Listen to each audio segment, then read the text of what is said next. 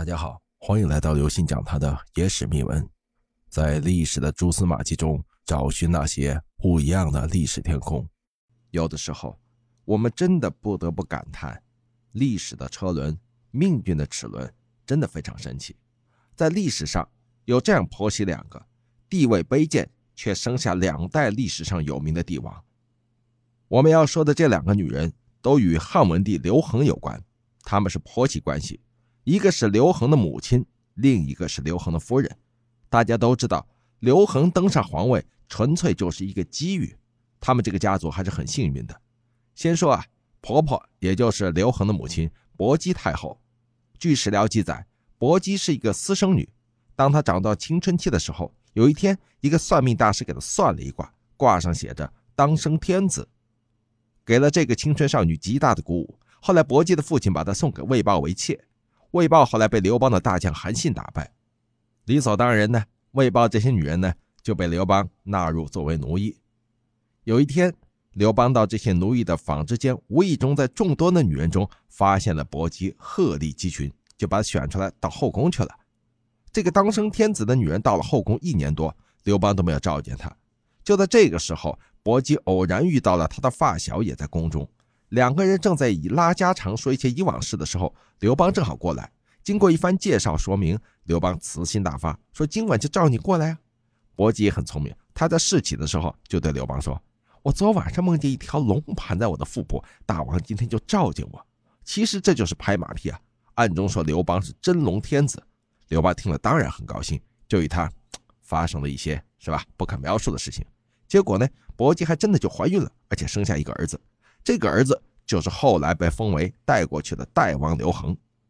在吕后被诛杀以后，刘恒被选为皇帝，继承皇位，就是大名鼎鼎的汉文帝。薄姬就由侍女变成了薄太后。下面再说一下窦皇后，就是薄姬的儿媳妇，代王刘恒的王妃。她也是一个很幸运的人。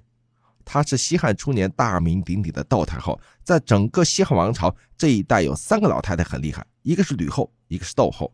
一个是王后啊，姓王的一个后啊，大家都知道，窦皇后是汉文帝刘恒的皇后。窦后的身世实际上以前是吕后的一个丫鬟。吕后为了笼络她自己的儿子们，也是为了当眼线，就把她身边的宫女丫鬟挑了一些贴心的，每个儿子分得了五个。这个窦丫头啊，她很聪明，就找到管事太监，要求分到赵国去，因为跟她的老家近。结果这个太监把这事儿给忘了。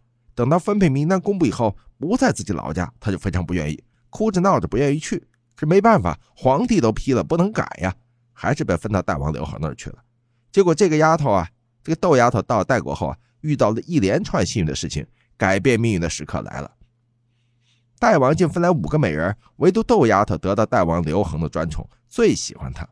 后来就先生了一个女儿，就是以后大名鼎鼎的长公主刘苑，又生了两个儿子。其中刘启就是后来的汉景帝。实际上啊，在窦丫头去代国之前，代王刘恒已经有夫人，并且生了四个儿子。按理说，怎么也轮不到他的儿子做皇帝。结果奇迹又发生了，在代王刘恒没有进宫做皇帝之前，他的原配夫人死了。更奇怪的是，代王刘恒做了皇帝以后啊，他原配夫人所生的四个儿子全部病死。